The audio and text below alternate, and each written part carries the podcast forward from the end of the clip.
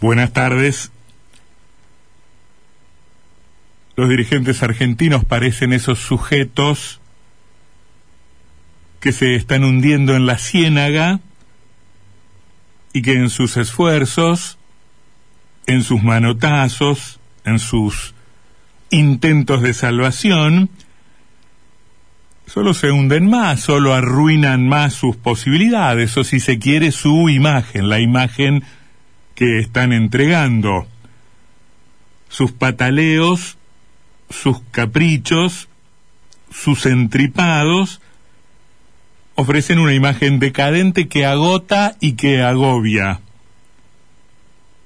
Ya en tono de campaña, el presidente de la República despotricó hoy contra sus opositores. Nada nuevo, todo previsible, podría haber sido exactamente al revés en otros términos. Que porque no vacunan, que porque vacunan con veneno, que no queremos veneno, que queremos la segunda dosis del veneno el planteo presidencial esforzado, fervoroso, entusiasta, tiene lógica, tiene lógica, y hasta es razonable en virtud de los muchos disparates que se han dicho en este tiempo respecto de la vacuna o del modo en que el gobierno administró la, la pandemia, en todo caso con pobres resultados. Es lógico el planteo presidencial, es razonable, pero también es muy cansador, muy cansador. La disputa entre unos y otros, disputa que se despliega en términos absolutos, reserva para los propios, está dicho hasta el cansancio, los papeles de los buenos y mm, y deja para el resto el rol de los malvados. Es ciertamente infantil, es insostenible, pero así funciona, así funciona hoy y así viene funcionando desde hace muchos años, de una manera ciertamente inexplicable, desde la lógica, pero que probablemente tenga eh, justificación política. Es evidente que esta, esta rivalidad eh, con toques de intolerancia y sectaria es finalmente un buen negocio para quienes se prenden al, al juego. Funciona así. La mala noticia para todos los participantes de este juego, que, insisto, es em, agobiante y que es cansador, es que nadie es tan bueno como se autocalifica, como se autopresenta, como se autopercibe, y nadie es tan malo, tan malo, como lo califican sus adversarios. Ni una cosa ni la otra. Nadie es tan bueno como se presume que es, em, porque si no, no estaríamos en el estado ciertamente calamitoso en que nos encontramos como país, y nadie es tan malo porque nadie es tan distinto de su de su adversario. En todo caso, se mueven en un rango que por supuesto no es de los más destacados, pero que mm, eh, está muy amplificado por la alta autoestima de todos y por el desprecio magnífico también que se le eh, mm, que se tiene por el adversario. Es verdad que los muy pobres resultados nacionales, o sea, que los muy pobres resultados que logran los gobiernos que gobiernan Argentina, que los sucesivos fracasos de las administraciones de unos y de otros hacen pensar que unos y otros, en efecto, en verdad, están jugando en una liga menor, en una liga de equipos chicos, y que ninguno de los dos grandes planteles digámoslo, ni el mejor equipo de los últimos 50 años, ni el de los científicos, ninguno de los dos planteles está para grandes cosas, pese, insisto, al nivel elevado de autoestima que todos muestran. Un alto respeto, una alta consideración por sí mismos tienen los protagonistas de la política argentina con resultados que no los avalan. En conjunto no son lo óptimo ni lo ideal como se piensan y probablemente también somos un país desmesurado, exagerado, tampoco son las lacras que sus rivales directos describen eh, cuando se refieren a sus adversarios. En todo caso, ese antagonismo burdo e inconducente se vuelve también cansador. Me parece que el tono del presidente hoy, lo que se viene escuchando de la oposición respecto del gobierno, particularmente en boca del expresidente Macri, nos anuncian, vamos a ver si efectivamente es así, algunos meses de campaña en el que deambularemos por esos eh, lugares tan previsibles em, como, como transitados, como desgastados. Em, frente a ese cansancio que se experimenta en torno de esto, hay una, una encuesta y un estudio bastante interesante que dice la inmensa mayoría de los argentinos quiere jubilar a dos personas y esas dos personas son Cristina Fernández de Kirchner y Mauricio Macri. Frente a ese cansancio que ese estudio certifica o revela o, o corrobora, la pregunta es ¿por qué no hay nada absolutamente nuevo, más allá de los recambios que se verifican hacia el interior de los dos grandes polos o de las dos grandes coaliciones que dominan la política argentina en estos últimos años. ¿Por qué no salimos? ¿Por qué no terminamos de salir de esa política binaria, de a dos, excluyente, totalizadora? Da la sensación de que la política nacional es un monstruo de dos cabezas y tan solo de dos. Le preguntaban ayer a Margarita Stolbizer, eh, una dirigente surgida del radicalismo, que supo alejarse del radicalismo y, que intentó justamente vías alternativas, que intentó, por decirlo con una expresión de otro sitio, con una expresión ajena, terceras vías, que intentó la construcción de lo que en algún momento se llamó la Avenida del Medio, le preguntaron qué va a ser en el futuro, qué va a ser en estas elecciones. Le preguntaban concretamente si iba a jugar dentro de las filas de Juntos por el Cambio. Eh, es una, esto Luis era una dirigente muy sensata, honesta, eh, honrada y que no, no ha claudicado en sus posiciones. A mí me merece muchísimo respeto. Ha buscado alternativas a la grieta, no se ha conformado con lugares de poder a los que muy fácilmente podría haber accedido de habérselo propuesto, no era esa su apuesta, no era esa su jugada. Bueno, le preguntaron qué va a hacer, si va a jugar con Juntos por el Cambio, dijo que no sabe, que no sabe, que hay macristas que no le perdonan ciertas críticas al expresidente de la República y que hay otros que no le perdonan tampoco que se haya unido a su debido momento con dirigentes justicialistas como Massa, que ahora con el transcurso del tiempo se ha convertido nuevamente en un alfil, en una figura importante del espacio kirchnerista o del espacio em, eh,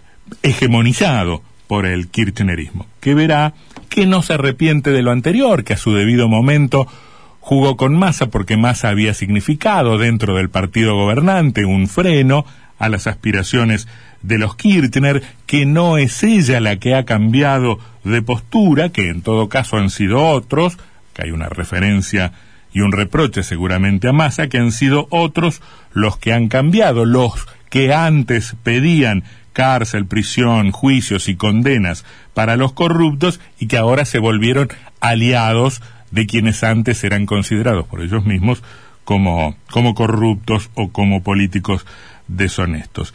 Y entonces da la sensación, dejan las respuestas de Stolbizer, la sensación de que ella no ve alternativas, que no ve alternativas, que la política la termina llevando, que la política planteada en estos términos en la Argentina la termina empujando hacia alguno de los dos polos. Naturalmente ella por origen, por historia, por algunas coincidencias, por determinados rechazos y fobias, está más cerca de Juntos por el Cambio que del kirchnerismo. Pero en todo caso, ella, que no quiso jugar abiertamente con algunas de las dos fórmulas o con algunos de los dos espacios, siente que la realidad la empuja a eso, ¿no? Em, entre otras cosas, habría que decir, porque las terceras vías no han prosperado, pero también porque no todo es un problema de los dirigentes, porque la sociedad a su debido momento rechazó o por lo menos no apoyó mayoritariamente una construcción alternativa a la de los sujetos que ahora, según esos estudios o esas encuestas, la misma ciudadanía pretende jubilar. O sea, la ciudadanía cree que fracasaron a su debido momento Macri y Cristina Kirchner y quiere jubilarlos, poco menos que tirarlos por la ventana. Ahora, en su momento los respaldó y eh, no apoyó, por lo menos en términos electorales, a quienes proponían algo diferente.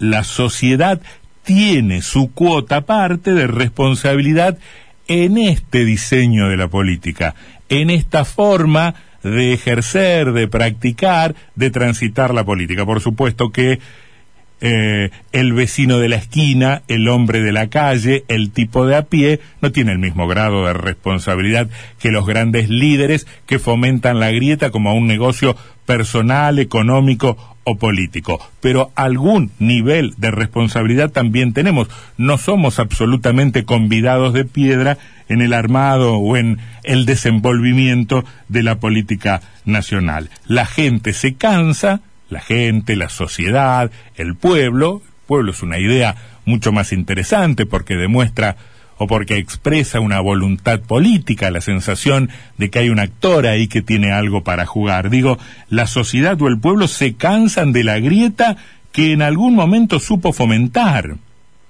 que supo fomentar. Se cansa de lo que alentó, impulsó, habilitó o avaló. Nadie es del todo inocente en este cuadro desesperanzador que entrega hoy la política argentina, y esto también plantea el caso de Stolbizer, tomado al azar, pero podrían ser otros, de los dilemas que enfrentan los dirigentes políticos a los que muchas veces con razón criticamos, pero a las que, sobre los cuales no terminamos de reconocer los niveles de dificultad que tienen determinadas instancias, determinadas encrucijadas, determinados dilemas. El dilema de, de, de Stolbizer es termino yendo a un lugar que no me termina de satisfacer o me quedo en la alternativa que viene fracasando por mis propias incapacidades o porque no tengo respuesta de la ciudadanía. Y esto que le pasa a Stolbizer en Juntos por el Cambio, acaso termine ahí, espantada de lo kirchnerista, le puede pasar a mucho integrante del bloque kirchnerista que tal vez no esté con su presencia avalando todo lo que supone la alianza kirchnerista, pero que no ve del otro lado algo que lo entusiasme en igual medida. Construimos desde adentro, ponemos nuestro granito de arena en lo que no, nos parece lo, lo, más interesante o, los o lo menos aberrante, o nos dedicamos a una política que se sigue quedando afuera y es testimonial. Es un problema serio para quienes se lo toman en serio. Después están los oportunistas que digo, que dicen, juego adentro de este espacio porque eh, acá aporto mi sapiencia, mi esfuerzo, acá están los intereses populares, cuando sabemos que en realidad están salvando su situación personal. Esto de donde juego, construyo desde adentro, suele ser también una formidable coartada para los oportunistas. No es de ellos de quienes estamos hablando, hablamos de quienes se plantean la política con voluntad transformadora, eh, pero que en determinado momento las cosas los llevan a optar por una alternativa a unas sabiendas de que esa alternativa no es lo ideal y que a veces ni siquiera se aproxima a ese estatus. La política nacional, en todo caso, sigue siendo un monstruo de dos cabezas y da la sensación, si uno tomara el dilema de Stolbizer y el modo en que parece que lo va a solucionar, em, parece, parece empujar eh, a que siga siendo así. Hay como una inercia de la grieta que reproduce la grieta. ¿eh? que obliga a quienes la detestan o no la quieren a terminar jugando el partido en esa cancha porque entienden que si no lo juegan en esa cancha, no lo estarán jugando en ninguno. Monstruo de dos cabezas que no deja crecer a nada alrededor. El negocio de la grieta, gran negocio. La reproduzco, impido que alrededor crezca algo. El sistema castiga, castiga dolorosamente a quienes quieren salir del laberinto por arriba. Castiga porque hay dirigentes que traicionan. Massa dice, esto Luiser dice, y yo me junté con Massa porque decía lo mismo que yo, que los corruptos tienen que ir presos y ahora está con los corruptos. Castiga el sistema porque los dirigentes traicionan y van en busca de uno de los dos polos y castiga también porque la sociedad, el electorado, el pueblo, la ciudadanía, nosotros los votantes, pareciera también nos vamos resignando a que los terceros no cuentan y que la política es cosa de dos. En el boxeo se dice segundos afuera en el momento de, de la verdad. Bueno, acá pareciera que fueran los terceros los que se quedan afuera. Parecemos condenados al mal menor, a conformarnos con lo menos horripilante, con lo menos espantoso, acaso sin advertir, acaso sin advertir que en la salida que nos proponen está la trampa, que en la salida está la trampa porque es el camino el que se ha vuelto horrible, porque es el dilema insoluble el que devino espantoso.